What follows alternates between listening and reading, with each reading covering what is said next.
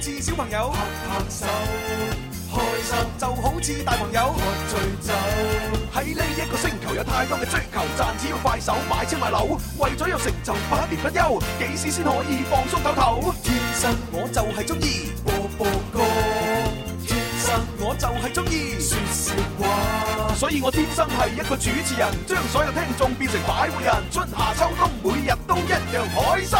歡迎收聽《天生浮人》節目。咁啊，今日咧除咗係星期一之外咧，亦都係咧三一五。三日可以喎，消費者權益日。係啊係啊，即係話咧好多呢個維權嘅事情啦嚇，今日咧亦都好放大咗佢。係冇錯啦。係啦，即係你嗯曾經咧，即係喺買嘢上面咧受過啲咩欺騙啊，或者係係受過啲咩不公平嘅對待啊嗯，或者買咗啲劣質產品啊，係嚇咁啊，肯定要維權啦。係咪冇錯。咁今日應該係蕭公子嘅重要日子啊喎。點解咧因為我聽過蕭公子成日俾人呃嘅喎。我我成日俾人講叫感情係 咪？今日我哋叫產品係兩回事嚟嘅。咁啊，當然嗱，即係維權又唔係淨係今日維嘅，嗯啊，只不過今日咧就大家咧又多啲了解維權嘅方式啊、途徑啊咁樣啦。哦，真係係啊！啊咁大家學多啲嘅話，對自己都有一個保障嚟啊嘛。冇錯係咪冇錯買嘢又方便。啊咁啊，由由於咧今日咧，我哋就會同大家玩好多遊戲嘅，即係例如係問答遊戲啊、自選遊戲啊咁樣啊。咁所以咧，我哋今日不如咧馬上咧就即係提一個問題先，咩問題啊？係啦，俾大家一齊去玩嘅咁可樣。以啊玩遊戲。係啦，咁啊，大家都知道咧，今日係呢個國際消費者權益日啦，嚇三一五啦咁樣。喺究竟誒呢一個誒消費者權益日日啊係幾係邊一年確定嘅咧？哎呀，哦呢樣嘢真係考起我哋好難啊！係啊，嗱，不過可以俾啲 tips 大家嘅。係啊好係啦啊，。而家聽緊節目嘅誒、呃即係大部分嘅受眾咧吓，誒呢一個消費者權益日誒、呃、權益日定嘅嗰一年咧，啊你哋多數未出世嘅，哎呀，未出世啊多多數數都未出世係啦，啦我。哋直播室裏邊都未有人出世，係係啊，哦哎呀，嗱，除咗小強之外，哎呀，咁啊犀利啊！咁真係好久遠啊！喂，好大嘅 tips 啊！係啊係咪？嗱，大家計下數字，朱紅咧今年就誒廿八八廿八歲歲歲，廿八歲減翻我應該係一九九幾九九三三九三年，九三年係我應該係九三年出世嘅。啊兩年前你仲係九一年嘅。係啊係啊係啊，冇錯，我上年都係九二年出世。係啊係啊係啊係啊！即係我我哋喺度彈性係咪？係咁啊，唔係直播室所有嘅主持人啊，係大部分都未出世嘅，冇錯。咁啊，肯定都有即係幾廿年嘅歷史㗎啦。係係冇錯。係嗱咁啊，知道答案嘅朋友咧，可以通過幾種途徑咧參與遊戲嘅。啊咁啊，首先咧喺我哋天生浮人嘅微博、微信裏邊可以留言啦。哦呵係啦，咁我節節目之後咧就會抽獎啦。係咁啊，另外咧亦都可以喺我哋咧天生浮人嘅呢個官方嘅抖音直播嚇，同埋淘寶直播啊嚇都可以留言嘅。係啦，係同埋咧，我哋主持人嘅社交直播平台咧，都要留言同我哋一齊互動，參與第一個嘅遊戲。係咁啊，當然如果你話誒齋留言邊夠過癮啦，我要同你哋傾偈咁係咁點樣啊嚇，都可以撥打我哋遊戲熱線八三八四二九七一。八三八四二九八一。廣州以外嘅朋友打區號零二零，啊係啊係啊係啊，係咁啊現場觀眾如果你有興趣都可以一齊舉手玩嘅。你一齊舉下手係啊！啊，嗱，而家我哋送緊嘅禮物咧嚇，即係都唔係好多嘅啫嚇，係就係涵蓋生活上嘅誒，即係呢個飲食啦，哦啊同埋呢個保養。誒冇錯咁哇我哋咧就請緊大家咧就係食麵，面唉咁啊另外咧又請緊大家咧就係敷面，哇！敷都面 係膜啊面都喎，係面啊！係喎，你以為車食面同埋敷面，其實為咗想見到你幾面。啊係係 係咁啊，當然仲有其他嘅一啲咧林林沈沈嘅飲飲食食嘅嘢咧都係送緊嘅。係啊，咁啊，然之後咧就誒、呃再過多幾日咧，我哋咧亦都會將咧啊，我哋誒好多聽眾都期待嘅牛雜煲嘅獎品咧會送俾你。哦哇！喂，攞個樣板出嚟係啊，先。咁靚嘅券樣啊！版我哋已經有噶啦，各係啊位朋友，係啊係啊我哋即將咧就會喺我哋節目裏邊咧就送 出啦嚇呢個天生牛快活嘅呢個牛雜煲體驗券，係啦，咁啊呢張券呢就係蘿蔔牛雜一碗，一咁啊碗即係啊就算你自己去嗰度買呢，都係十零蚊嘅啫，冇錯，咁啊一大碗噶咯喎，嗯係啊啦，好抵食，真係係啊！如果你一個即係成年人咁樣攞嚟做早餐呢，一碗都夠噶啦。係絕對係啊啦，其實晚蘿蔔餐對於女仔嚟講都夠 啊。蘿蔔牛雜都係啲份量都好足㗎，係佢啊最主要份量足啊嘛，同埋你知我哋味道出品啊，絕對有保障啊。係咁啊！呢個呢，就係我哋平時呢會同大家玩遊戲嘅時候呢個即即係見面禮咁樣吓。哦咁啊，但係呢，如果係你哋過五關斬六將吓，誒即係參與遊戲嘅次數又多啦吓，即係又優質啦又成啦吓，同係我哋傾偈傾得開心啊嗯，氹得我哋歡喜啦咁哎樣呀。誒咁啊，我哋呢，就可能呢，有機會會送一煲俾你㗎。哇一煲咧係價值一百二十五蚊嘅，啊，係啊。唔係，係原價一百六十八蚊，而家啊而家特價優惠價係一百二十蚊，係啊係係係，所以係一大煲送俾你係啊！啊三百幾蚊送出去啊，係啊，好係心啊，痛啊！冇得咁心痛 你噶怕啦。咩啫？林 Sir 心痛啫嘛。咪就係咯，林 Sir 點會係咯？佢林 Sir 唔會心痛我哋嘅。又出嚟敗家啦，林 Sir 係何許哦哇係哦人也？喎係咪係？喎，林 Sir 唔會心痛嘅，唉林 Sir 從來都係係咁送，送完之後我哋幾個心痛。係係啦，係啦，我哋喺度叫咩啊？廣州話叫間罩子，係啊，係啊。廣州話叫皇帝唔急太監急。誒太監，誒我哋係，啊我哋我哋係公子王子嚟㗎，係係表露咗自己嘅真實身份我添 嘛？係咪先哋我哋唔啊係皇帝嘅親生仔女嚟嘅咩？因為因為我哋係咩？我哋就係相幫老細慳住水喉嘅人嚟係啊嘅。係啊係啊。但係老細係一個好慷慨嘅，為人真係好友善嘅一個大大好人，係係咪？啦，所以大家咧成日問我哋個問題，誒天生發號人節目點解可以屹立喺廣州廣播界下，實乃至係呢個娛樂界咁多年呢？嗯就係全憑咧啊，我哋一粒一突係 嘛。一粒一突係啦，如果一直都係林 Sir 啊，即即去去決定晒所有嘢嘅時候咧，咁可能咧就哇，基本上咧就放得差唔多啊。啊誒，真係放得差唔多。但係由於有我哋幾個徒弟幫佢慳住慳住，誒啊 誒主主要有有出 類出類拔萃嘅大徒弟，一 Dạ, 直喺度慳持家有道。喂，我我成日喺度懷疑咧，林 Sir 當時咧招我入嚟嘅時候咧，係咪貪我孤寒啊？哦唔係絕絕對絕對唔係，林 Sir 招入嚟係因為睇啱你嘅才華，啊咁啊但係係佢完全都諗唔到，原來你做更加多嘅發光點。咁係啦，原原來佢招我入嚟咧，我有一個更大嘅優點咧，就係孤寒，係啊幫佢慳住屋企啲 嘢。唔唔係唔係叫孤寒，持家係係啊，啦，自家有道。節儉係咪？接見嘅接見，咁啊，就等於我哋好多日常生活當中都要有個黑面，就有個白面咁樣係啊樣，呢個世界先至可以維持一個動態平衡。咦咦，咁你覺得林 Sir 黑面定白面？林 Sir， 爺爺，林 Sir，我覺得就係颱風有個爆晴天。我即係黑 面啊！哦哦誒，林 Sir 係白面包青天，哦周星馳版。哦，咁我明啦。咁複雜嘅，佢佢充其量只不過月亮曬黑咗，我個星星啊，淨係曬個星星啊印啫嘛係啊，曬個印喺度啊。 OK，咁啊，以上就係我哋即係送俾大家嘅一啲獎品啦，嗯係係啦，咁啊，同埋咧都誒順帶話個好消息俾啊大家聽啦，咁啊就係我哋上個星期四咧就開啟咗我哋咧即係呃誒呢個誒誒天生牛快活嘅一個食播嘛，係嗯啊咁啊，然之後咧延續到我哋今個星期咧就係會喺聽晚。係哦係點啦啊，聽晚誒星期二晚上嘅七點到九點咧，誒我哋咧又會咧就係開啟呢一個天生牛快活嘅直播啦，誒食播係一路咁做落去啦，哇哇，犀利啊！上次咧係我哋。嗱，每晚都會同你哋見面，係啊每晚咧都會喺呢個牛快活嗰度咧，就係食俾食俾係大家睇。今次仲食唔到你哋發發聲喎。係啦，咁啊一年好多晚咧，都會同大家一齊喺直播上面見面啦。係啊係啊係啊咁我哋燒豬嘅話都誒之前承諾過啦，係咪嗯？食咗個禮拜就食咗個禮拜。係係係呢個禮拜嘅 話咧，佢上個星期日食咗一日啦，係咪？係啊係啊但係今日嘅話咧，我哋就要準備聽日嘅呢個食材啊。嗯聽日開始，我哋就食到星期五。哇，不得了！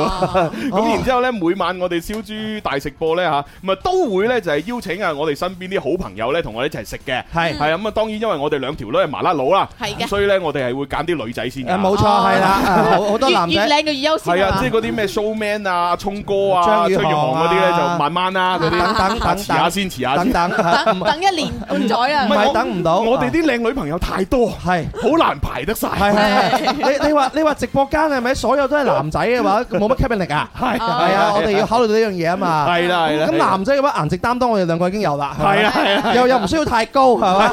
所以有見及此嘅話咧，我覺得我覺得蘇 man 每日都雖然 係流流緊口水，但係蘇 man 最近佢減肥啊嘛，日日都要跳繩係咪？係喎係啊，所以忍忍忍忍啊，嚇忍下啦，忍下啦，至於我哋話請邊啲嘅女仔去咧，一定要留意我哋直播啦。係哦冇錯即係冇即係錯。啲女仔咧，會唔會有可能係你哋中意嘅女仔咧？啊，誒誒，應該就唔會我啦。哋中意嘅係啊係啊，即係係令到即係令到大家可以可以睇得出，哦，原來佢中意呢種類型嘅女仔啊。哦，咁啊會，啊會啊係啦哦，即係既然做得我哋嘅朋友嗰啲誒，即係肯肯定都要啱 key 嘅啊啦，係咪？所以以咧邀請上嚟嗰啲女嘉賓咧，或多或少咧都會有少少咧係我哋中意嗰種類型嘅。哦，你講呢種啊，絕對係啦，係係係嗯係我哋中意啦，我哋欣賞啦，同埋我哋係 friend 啦，friend 係因為大家互相吸引啫嘛係啊，中意怪之得咧，到而家都唔叫我，原來因為梗係唔叫中意唔啦關事，唔 關事。呢呢 呢樣嘢嘅話咧，自從我哋人類發明咗鏡之後咧，你應該好明顯知道呢個答案喺喺度，你唔好深究呢樣嘢，係啊，完全唔關你唔係，因事。為有啲時候就算你好傾咧，係嘛？係你見到佢樣，如果食唔落咧，都幾弊㗎。係啊，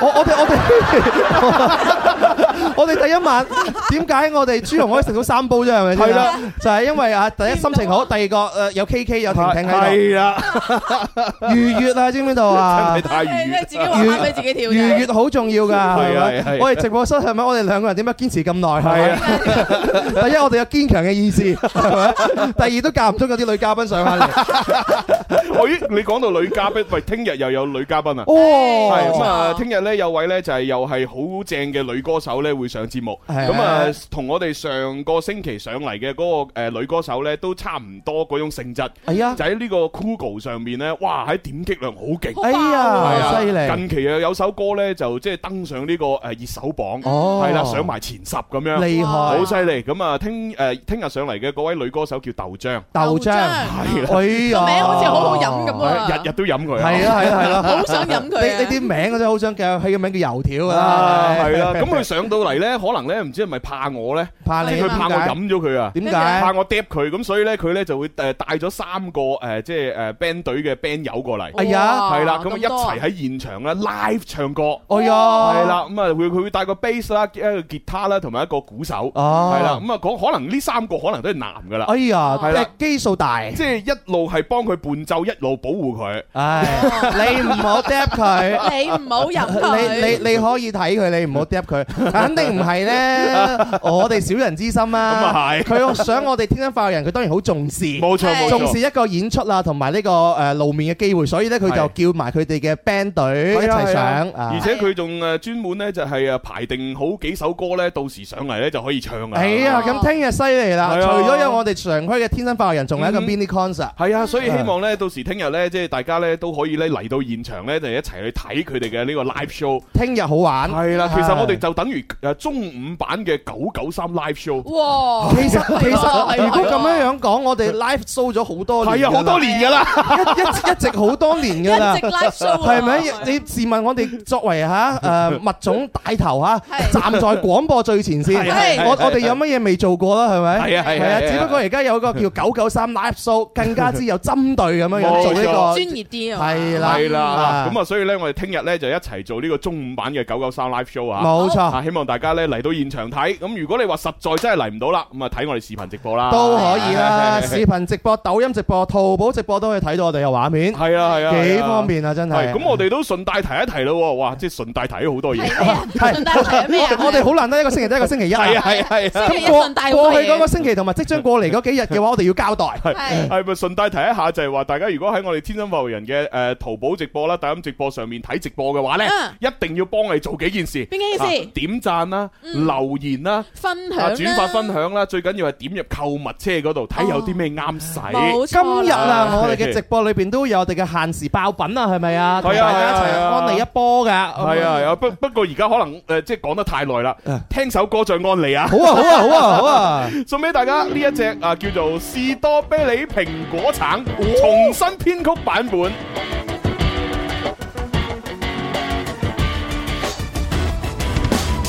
炒焗蚊煎煮，我怎麼可以輸？親密的晚語，叫我不敢共處，不用驚番薯，我的水果也有煮煮，今夜不下廚，沒壞處。誘惑太大了，引到心也酸，想去吃，但太多衫要穿。要是太蠢都少了一管，請答應再相戀。愛定要吃苦，但甜蜜更短，應該怎去選？不吃飽，心更亂。是到啤哩啤哩蘋果橙，什麼 A 餐 B 餐不敢揀，是否偏啲身邊還凄慘？為了想情感，是到啤哩啤哩蘋果橙，無意試試這種燭光晚餐，幸福比春還簡單，我只我只需士多啤梨啤梨蘋揀。果橙，蘋果橙士多啤梨點樣揀？係咪揀一磅佢就愛我多一萬？想愛一個人使唔使咁艱難？蘋果橙士多啤梨點樣揀？到底有冇人陪我撐？搞成咁樣真真係有啲唔抵爭，好彩我唔係冇得揀。炒飯的味道啊，吃過都知道好啊，孤獨的味道啊，卻更不想遇到。一望一絕路，也許減到我與他修好。一望一自豪，但願看到。誘惑太大了，引到心也酸，想去吃得太多衫要穿，要是街盡到小了一個圈，請答應再相戀，愛定要吃苦，但甜蜜更短，應該怎去選？不吃飽，心更亂。是否啤梨啤梨蘋果橙，什麼 A 餐 B 餐不敢揀，是否偏西還西餐，為了想清減，是否啤梨啤梨蘋果橙，和你試試這種燭光晚餐，幸福比初戀還簡單，我只我只需是否啤梨啤梨蘋果揀。橙蘋果橙士多啤梨點樣揀？十蚊兩梳蕉，三蚊一隻橙。你話失戀橙定係街好難？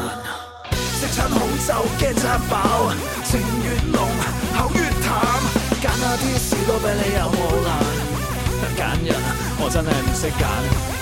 士多啤梨啤梨蘋果橙，什麼 A 餐 B 餐不敢揀，是否比起身邊還凄慘？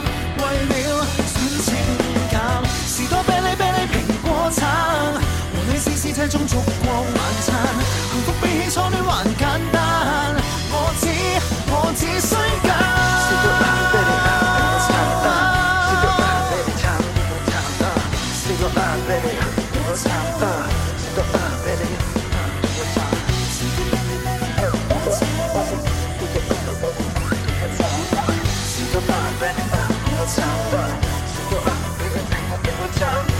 加或減之間，我近生果，你將會怎麼揀？假若很清減，但願你真。新版本嘅士多啤梨蘋果橙咁啊，演唱者咧係安俊豪，其實之前都上過節目噶啦，哦係一個好高大嘅靚仔咁。係靚仔係啊，啊幾時再嚟上啊？誒未知喎，睇情況啦。唔知喎係好期待啊當時咧，佢仲同一個誒女歌手一齊上嚟嘅，哦叫做殷詠珊，如果冇記錯，嗯係啦係啦。咁啊兩個咧就即係好似曖曖昧昧咁上節目。我妹 妹妹， 咁咪冇嚟啦。即係我我心諗啊，究竟係打造熒幕情侶啊，抑或係真係有嘢咧咁樣？啊！哇！你講起曖曖昧昧嘅呢個男女嘉賓上我哋節目 咧，再對上一個咧，嗯其實就係方力申，哦，其實嗰時佢哋上節目就已經分咗手噶啦。係啊，係啊係啊，咁啊，唉所以嗰陣時咧就好得意嘅，上我哋節目嘅時候推嗰首誒歌叫咩話？叫咩啊？同屋主係哦，嗯咁，然之後咧就誒成個誒誒就採訪過程裏邊咧，我哋直播室裏邊你知好多八卦啲女仔啊嘛，嗯女仔好八卦噶嘛。係係啊啊，跟住做完嗰期節目之之後咧，嗰啲女主持咧就紛紛咧就喺度食飯嘅時候同我哋講：，喂，點解我覺得佢哋都唔似情侶嘅？好嗯啊奇怪啊咯哈！如果情侶唔會咁樣企㗎，啊 跟住我心好諗哦似吓嚇咁真係㗎咁樣，咁我就喺度，唉唔好咁樣亂咁講人閒話啦嗯啊。點知過咗幾個月，真跟住就爆咗出嚟，哦，原來其實真係咧就已經啊分開咗。哦，係啊，只不過嗰時佢哋點解唔公開呢？係因為嗰陣時有新電有新屋，唔係唔係新屋新電嗯新屋影入伙新電影上，同埋有新歌。哦咁佢哋就怕呢，即係咁樣公佈嘅時候呢，怕啲人會話佢哋攞分手嚟做炒作。嗯嗯嗯嗯。係我只能夠講，我哋真係好專業係咯好專業啊表現係啊出嚟嘅話，就算係分手，但係工作上邊嘅話，依然係唔會有影響係啊嘅。喂，就算同埋啊嗰啲女主持又係啦嗯，就算我哋係拍緊拖咁計啊嗯，做通告每日拖住手數通告 噶嘛，咁大家之間有啲距離係好正 常呢嘅。啲係女仔嘅第六感嚟特嘅。登特登有有啲避忌都好 正常，我仲好記得嗰陣時候咧，阿阿力生啊咧點啊，由由頭到尾都係挨住我哋呢埲牆後邊㗎，嚇哦，係 啊，誒唔係啊，係係啊，鄧麗欣係咁啊。啊鄧麗欣啊，係啊，Stephy 挨住呢度。啊啊啊啊啊 Alex 咧就咁樣企喺度啊動嘛，喺度係啊， 哦，跟住我覺得係跟住到阿 Stephy 佢講嘢嘅時候，佢企喺企度。喺度，跟住佢就但嗌係翻。啊，阿力生就挨挨翻後邊嗰 度，跟住我心諗，哇！佢哋真係好有呢個 gentleman 啊 咁樣樣。咩啊？ 即係可能係保持緊距離因為嗰嘅。陣時我完全都唔知道啊嘛，仲以為 佢哋係 speak 緊噶唔嘛。係嗰陣時就好好衰嘅，因為我哋唔知咧，我哋仲要成日問佢哋好多以係啊以係前啊嗰啲嘢。真係喂點啊？你中意佢啲乜啫？真係問好多係啊嘅，喂，以前咧你第一次點點點，喂係啊難忘嘅點點因為你 點。係佢回答得好專業冇啊，喎你咪聽翻嗰期節目咪得哦咯。係係啊啊，你喺我哋各大嘅平台啦，荔枝啦、企鵝啦、喜馬拉雅啦，或者係嗰個誒啊誒播客啦、iOS 嗰個，你搜索天生發號人係嘛，啊然之後方力申，係啊又或者鄧麗欣係啊，嘛，OK 噶啦，出嚟噶。係啊係啊，你你你搜搜啊，係係咯，啊，有嘅有好嘅。好好正啊，係咯，係啊我好中意佢哋啊，係啊，兩兩個都中意，係啦，做乜要 O K，好啦，喂，咁啊，講到呢度呢，我哋要公佈翻啱先嗰個問題答案先。好啊係啦，嗱，我就唔知道誒誒，大家誒即係答呢個誒啱先我問嗰個就係國際消費者權益日呢，究竟係幾呃誒邊一年定嘅？邊一年嗯係啦，我就唔知道答對嘅朋友有幾多，反正呢，答對嗰啲呢，節目之後會抽獎。冇錯。啊我哋而家咧公佈答案，係公佈最後答案，係咁啦網絡上面好多朋友答啊，唔知啱唔啱㗎，係啊係啊咁啊，其實呢，就係由呢個國際消費者聯盟組織喺一九八三年嘅時候呢，就確定呢一日嘅。一九八三年一九啊八，三我年啊全部未出世， 哎哦，呀所以只係有小強呢親身經歷呢一件事。係啊，小強佢嗰個中學時期讀書嘅時候就喺一九八三年，哇！你咁精準嘅，係咪㗎？係唔係啊，唔係啊，唔係啊。啊，睇錯咗啊，係嘛小？強幾歲啊？小強嗰時係啱啱出世冇耐，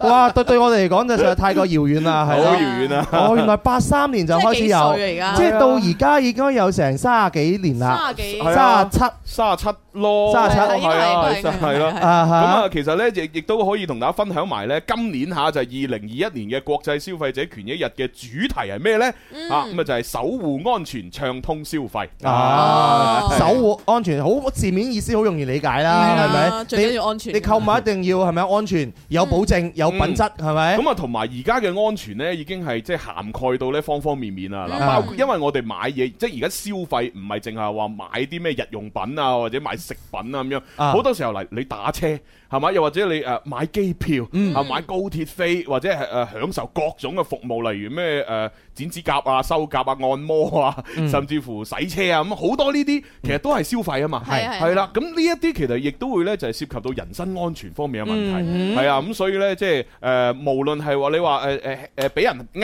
當然唔好啦，但係如果威脅到生命安全就更加唔好。係真係啊！係你話安全永遠都係第一位噶嘛，係係啊咪？最你緊要買啲嘢生命冇錯嚇，咁最緊要都係買嘢都係啦，有嗰啲油漆啊，都有去嗯去甲醛啊，咩哦除蟎 啊係咁係啊係係。大佬你流嘢嚟嘅， 有有啲咧誒一誒誒塗完之後嘅話，馬上可以瞓覺噶嘛。係啊係咁啊，呢個流嘢喎，大佬有甲醛嘅喎，大佬黐線我瞓完覺啊，我自己咪對身體咪唔好啊。慢係咪性中毒咯，咁係啊！咪係誒，我最近屋企又裝修，係你又裝啦修，啊我自己又幫自己塗油油灰水啊。誒哦，買買咗啲就係除誒冇甲醛嘅嗰啲嘢，都唔知係咪。 아, 係啊，你都唔知係咪係啊，嘅意思你自己買翻舊嗰啲測甲醛嗰啲機器，哦，係係係係啊冇買返到屋，企測下冇買到，嘛係啊，，所以我驚都唔知係咪買咗但係你已經查咗啦 喎，查咗啦，係啊我我我當晚我就分咗啦，係哦咯。係啊所以如果中毒嘅話，你已經中咗啦。係嘛係嘛，我都發覺最近自己講嘢先捋捋地嚟嘅，所以唔好問小公子呼吸嗰啲可空能氣，你 一直頭係直頭莫文蔚首歌啊係咩，啊呼吸有害啊。呼一吸都有害，真係。 係啊，真係係啊，唔係咁，同埋呢，我哋今日呢都會喺節目裏邊呢，同大家分享幾個故事嘅，誒，就係分享幾個唔同嘅誒社會背景、唔同嘅呢個年齡層，嗯佢哋喺消費裏邊呢，就係遇到一啲維權嘅事情。 어, 哦，係呢個啦好緊要啊，真係。因為都好想通過誒今期節目呢，同大家呢就係即係去講一講，喂，除咗打呢個啊一二三一五呢個消費者維權熱線之外，嗯喂，而家其實原來仲有好多各種途徑係可以呢幫自己維權嘅。哦咁樣嘅，係啊係啊係啊喂呢個真係好想去學下 喎，梗係係啦咪？咪聽我哋節目，除咗收穫到開心，都係收穫到我哋嘅常識啦，係係係係係係咪？同埋好多朋友話我身邊或者你自己發生咗關於你自己嘅維權嘅東西，細，你可以留言話俾我哋知，冇錯甚至乎你可以打電話同我哋分享，係啊，都可以㗎啊係咁啊，最緊要咧就係我哋不斷喺度講呢啲古仔嘅時候咧，亦都會即係間歇性地咧插啲問題落去啊哦啊，咩等大家問題都呢可以同我哋一齊玩遊戲互動攞獎品哦啊！呢呢啲真係寓教 於樂， 아, 예. 你點樣諗咧？係咯，咁難嘅創新你都諗到，好難諗啊！真係，咁都係創新啊！係啊，好創新我果覺得真然係副會長， 犀利犀咁利！難嘅馬俾你拍到啦。係太犀利啊！真係成功改版 成功， 아, 어. 阿阿現現場有位阿謝生咧，啊點啊佢同隔離嘅朋友傾緊偈，傾到興起咧，舉 手， 唔知咩意思舉係手。啊，有咩問題啊？應啫該係嘛，傾緊佢消費者嘅一個話題嘛， 예. 係咪？可能佢提問都以為有獎品啊。如果佢有故事分享，我都可以俾佢分享。 係啊！現場朋友同埋收音機旁邊嘅朋友、網上面嘅朋友，有咩分享嘅留言或者打電話， 係好啦，咁啊，望下大大鐘時間咧，就又準備要去廣告啦。嗯啊，真係咁快嘅啫！係咯，快活嘅時間，咁反正各位朋友記住嚇，喺廣告時間咧就可以編寫好語言嚇，誒同我哋分享翻咧你自己嘅維權故事。嗯走過歲歲十二二九，曾開心輕鬆歡欣歡笑共你擁有。哇新一季願你繼續接收，這橙色天生快活信息不擔憂。Every day together forever, every time together forever，每天聽到開朗直播，總有新鮮感覺，快樂與溫暖 together forever。時光不經意逝去，懷念昨天，人生走得困倦了，停下歇息，歡樂彷彿太遙遠，還未到訪，希望終可有人抱着勝利發現發光，尋找天生快活，每日見面製造笑聲有我。好，繼續翻嚟《天生浮人》節目直播室有朱容啦。蕭敬元、蕭公子。仲有啲啲。係咁啊！啱先咧，我哋提到咧，就係今日會分享好多唔同嘅呢一啲故事啦，全部係真實故事嚟嘅。係嘅係啦，咁啊，希望咧就係旨在咧話俾大家聽，除咗呢個三一五嘅呢個電話可以打之外，仲有啲咩維權方式咁樣？嗯係啊，因為今日唉係三月十五號啊，消費者即係國際消費者誒權益維日權一日，係啦咁啊，大家有啲乜嘢嘅話，可以同我哋一齊互動分享。嗯，咁啊，當然其實咧，誒發展到而家咧，即係呢個三一五嘅話，除咗係一二三一五呢個電話熱線之外咧，咁啊，亦都會有佢自己嘅 app 啦，哦有佢自己嘅網站啦，係咪？有佢自己嘅微信公眾號啦，等等咧，其實都可以維權嘅。嗯咁之但係講真啦，喂，全國啊十幾億人喎，係係咪？即係我我哪好怕難應付到過嚟喎。係啊，哪怕你有三分之一嘅人係遇到呢啲咁嘅問題啊，去去揾佢，話佢都搞唔掂啦。係咪係先係啊，咁，所以咧，其實原來咧，仲有好多各種各樣嘅呢誒各樣嘅平台咧、單位咧，可以幫到大家喺唔同嘅呢個層面上邊咧維權。咁哦所以今日我哋嘅大佬啊節目嘅話咧，就好有呢個誒乾貨乾貨啊，係啊乾貨滿滿啊！聽完之後咧，大家就知道啦。除咗打電話，仲有好多方法嗯，嘅。咁啊嗱，首先咧，第一個我哋可能平常咧日常生活裏接觸好多嘅就係快遞啦，嗯係啦，咁啊，當你誒即係無論係買嘢食又好啊，或者係買誒數碼產品或者買各樣嘅衣服啦等等啦，啊咁啊都係會通過呢個快遞，因為快遞你去身邊咁樣係。啊係啊係啦，咁萬一喺快遞嘅呢個誒服務過程裏邊，你唔滿意，誒咁又可以咩誒地方可以投訴到哎呢？呀真真係係物流方啊面嘅投訴係啦，以前嘅快遞唔滿意，只能夠同嗰個客服講啫嘛，我唔滿意啊，你點係啊？啊跟住佢可能佢又唔會回覆你好合時啊，咁樣你就好弊家伙啦係啊，嘛。個客服要同你講，但係我唔管物流啊嘛。係咁啊。啊，首先咧分享一個李小姐嘅故事啊。哦，好啊。李小姐呢，就係廿七歲左右一個打工仔啊，啊咁啊究竟佢又遇到咩問題呢？咁樣嗯好啊嗯嗱，日常生活裏邊佢係一個好佛系嘅人啊，即係脾氣又好好啦，咁樣吓，咁啊即係都唔會誒誒仲同人咧嗌交哦，嘅，日日就喺度烤木魚嘅。呃黐線 嘅，嗰啲係和尚。 咁啊，咁佛系啊。咁樣樣，理解能力太差，李小姐啦，咁樣嚇係啊，咁啊佢咧其實喺日常生活裏邊，因為女人都買好多嘢啦，咁啊誒好多好多快遞即係送貨俾佢嘅時候咧，咁啊有時可能會送遲咗啊，又或者有啲時候咧唔一定送到嚟門口，可能會送咗喺小區嘅嗰個誒快遞櫃哦啊，嗯啊啊都會出現呢啲情況。咁啊，但係咧佢作為一個即係咁佛系嘅人咧，佢都誒唉，算啦，唔計較啦，係覺啊自己得落去啦係啦，即係快遞都係打份工啫，啊，大家都不容易嘛，咁樣對係啦。咁啊，但係有一次咧，啊，佢終於咧就爆發咗啦哎。呀，忍無可忍點。樣爆發咧？事源咧就係佢屋企咧喺即係北方嘅一啲好即係落會落雪嘅城市。啊，咁啊，遇上咧有一個有一有一個星期咧就哇天氣好凍，係係啦，甚至乎咧即係隔一兩日咧又落大雪啊咁樣，哦，係啦，咁然之後咧點啊？點解要笑成咁？ 佢嗰段時間又日日買嘢喎。誒哦誒誒誒，咁然之後咧，日日咧送快件嘅嗰個快遞咧，就要將就將嗰個快誒、呃快件咧，直接放咗喺佢誒小區嘅另外一個門口嘅嗰個快遞櫃。 OK，哦因為佢個小區咧就一南一北，嗯係嘛？佢咧住喺呢個南邊嘅嗰個誒範圍，啊佢佢個快遞咧就放喺北邊嘅嗰個小區門口個櫃嗰度。哎呀哦南北相距咧就起碼一公里以上。誒咁咁冇咁誇張，啊只不過呢，即係如果佢真係要攞快遞呢，佢就要即係冒住呢個風雪，啊，係啦，來回十幾分鐘嚟攞一個快件，哎呀，哦真係辛苦你啦買一個弱質千千嘅李李小姐，係啦，仲呢個時要候需要一個男仔，先先得個二十七歲，係啊啊仲係仲係年齡好係後後生係。咩唔係係啊，已經 仲唔誒係已經接近嫁唔出啊啦咩？冇錯， 其實我第一個反應都係咁樣樣 嘅，但係後嚟諗一諗啊，唉，我哋係一個宅心仁厚 嘅人，宅心仁厚嘅人，我哋唔好咁樣樣講人哋啊廿。七歲仲發緊育㗎，跟跟住仲要話距離咁遠，仲要落住雪喎。係啊，哦咁啊，其實呢，即係頭嗰幾日呢，佢都已經呢，每日都提醒我快遞員啊，就話喂誒，你下次送快遞呢，你可唔可以呢？唔好送喺嗰個櫃啊？嗯你直接送嚟我哋南門呢度等我攞啦。咁係樣咯係咯係哦咯，係啦，點知呢，就連續三日啊啊個快遞呢，都仲係掟喺嗰個櫃嗰度。係啊，好嬲啊！係啦，咁然之後咧，佢佢佢就誒佢誒咁咁佢就話：喂，你可唔可以記得啫？下次啊咁個快遞就話哦，咁咁你喺你嗰個買買嘢嗰度寫個備註咯，啊你就備註唔好掟喺嗰度門度，要送到上門咁咪得咯咁樣。哦咁佢照做啦。啊啊，點知咧跟住嚟嗰兩日咧個快遞都仲係掟喺嗰哎度。哎又係嗰度啊，係啦，哇！咁啊，跟住呢，佢呢就即係哇爆發啦，啊真係好嬲啦吓。咁於是呢，就決定啊，我一定要投訴咁樣。嗯咁於是呢，就誒喺就喺嗰個提供快遞嘅嗰個營運商嗰度呢，啊就打咗呢個客服熱線去投訴。嗯咁但係對方俾佢嘅呢個誒反應呢，就係話啊。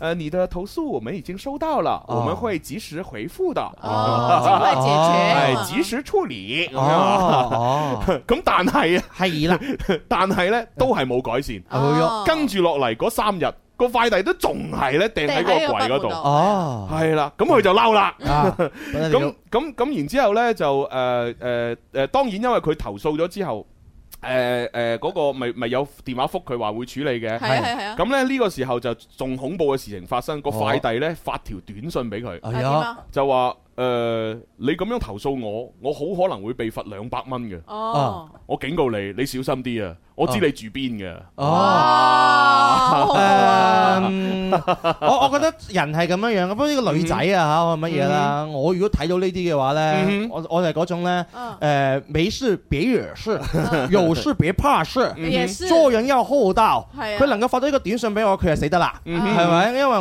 我我整佢嘅方法有好多種嘅，啊因為你係男人啊嘛。係啊系啊，你整佢方法梗係多啦。雖雖然我唔知你實際上係唔係啊啊，但係你表面上係嘛。你你你講係男人呢男人啊，呢件事啊係嘛？你又話自己咩皇帝咩太監急，係嘛？又話公公又成，咁我點知你啊？係啊，我都知道你有呢個疑惑係咪先？有陣時我都有少少呢個疑惑嘅，我覺得我係咪一個男人定男仔咧咁樣？係啊我唔知道。但係無論無論點樣，嗰個法律小哥做法，哇，太太過唔好啦。太過分啦！係咯，仲要做恐嚇㗎啦，已經係係咪？係啊，咁啊收到呢條信息呢，咁呢個阿李小姐就好驚啦啊，嗯因為呢，佢雖然係有男朋友，但係呢，佢男朋友呢就經常出差嘅，哦咁所以佢多數時間都係自己一個喺屋企 嘅，啊咁獨居女性啊，真係。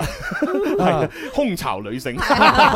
手空滿啊！咁呢個呢個時候女呢個李李小姐就好驚啦，嗯係打咗一一零報警，哦係啦，咁啊當然啊，因為咧誒呢個快遞員亦都冇做啲咩實質性嘅係嘢，啊，嗯係啦，冇辦只法係㗎寫喎嗯發咗條短信，咁啊就收到警方方面嘅回覆咧，就係話誒嗱，因為佢冇做啲乜嘢啦，嗯誒我哋只能夠咧就係密切關注呢件事。密切關嚇注。萬一呢個快遞員後續仲有啲咩侵害嘅舉動或者徵兆，你啊馬上同我哋聯繫，我哋要盡快趕到現場。咁呢個警察哥哥都係做過應該做嘅嘢。係啊係啊啱係啊，啊通常都肯定都係咁樣樣㗎嘛。係啊係啊係啊係啊係啊係啊，真係係，啊，嗯，冇錯。咁啊，跟住落嚟呢，即係呢個女仔真係唔知點算啦。啊咁佢就即係睇下問下身邊啲朋友，喂點算啊？我而家嚇投訴嗰個快遞公司，個快遞員威脅我。啊，啊！報警咁，因為佢冇做啲乜嘢，我又奈佢唔何。嗯點算呢？誒，後來佢問到佢嘅朋友，啊點啊原來關於快遞呢方面嘅嘢呢，除咗係投訴快遞公司呢，你仲可以向國家郵政局申訴中心嗰度投訴。哦哦喲，係啦，大家記住啊，國家郵政局申訴中心。哦呵，係啦，咁啊，佢呢就用呢個方法去投訴。咁當然呢個方法會誒麻煩少少。啊誒嚇，因為你首先咧去誒、呃去誒、呃投訴嘅時候咧，你一定要有一個咧受理單號，嗯係啦、要要有文字嘅一個誒誒、呃呃批准要有文文字嘅文件。嗯係啦，咁所以呢，阿李阿李小姐呢，就馬上呢，就寫咗個文字嘅投訴，就發去嗰個快遞公司。Ừ. 嗯，係啦，等咗七日之後，然之後咧搜集晒所有嘅呢啲圖片啊，啊啊呢啲咁嘅單啊，嗰啲咁嘅證據，然之後呢，就發翻上去啱先我哋提到過嘅國家郵政局申訴中心。阿姨，啊嗯係啦嗯，咁本來啊，李小姐咧就覺得，唉，咁啊發咗可能都要等好耐啦咁。嗯哇，點知 哎點咧？基本上佢發完之後，第二日 Ờ. 哎呀，係啦，即時咧就已經咧就係收到咧就係回覆啦。哎回覆哦係啦，就係收到嗰個快遞公司嘅回覆，係啦，就係話，哎呀，唔好意思啊，哦啊啊，之前我哋對我哋嘅快遞員咧管理唔到位，Ừ. 嗯哦我哋一定會爭取改進嘅。嗯係啦，咁啊誒，希希望咧，如果到時咧啊誒國家郵政局誒、即係再再嚟同你核實呢件事嘅時候，你就同佢講，我哋已經私底下溝通解決咗啦，好唔 Ờ. 好啊？哦咁樣係啦，佢就驚啦，係咪？哦，拗底啦，係啦，咁然之後後李啊李小姐當然冇理佢啦，係嘛？我唔我我唔制，不制啊咁樣，人哋吸咗佢。嗯冇可能有冇呢件事嘅。係啦，嗯緊接住啊個快遞員自己親自打咗過嚟啦。哎呀，就話：哎呀，唔好意思啊，我當時咧即係一時火遮眼啫，啊啊對唔住啊，對唔住啊，哦我我求下你啦，啊我哋兩個協協商啦嚇，啊哦我真係唔會對你做啲咩㗎，我求下你啦。